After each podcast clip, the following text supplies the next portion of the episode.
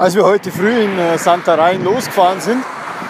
Und nachdem das eine relativ große Stadt ist, dachte ich mir, ach, frag's mal einen Einheimischen, wo es hier nach Fatima geht.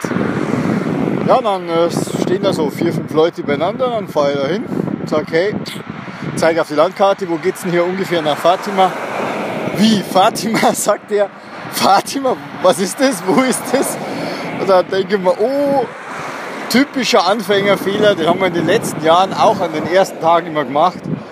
Frage nie einen Einheimischen. Das ist ein Kapitalfehler. Da waren wir zehn Minuten dort gestanden und er hat uns gefühlte 70 Mal immer das Gleiche erzählt und wir haben überhaupt nichts verstanden. Aber es war lustig. Überhaupt die Portugiesen, ganz lustige Leute, macht wirklich super viel Spaß.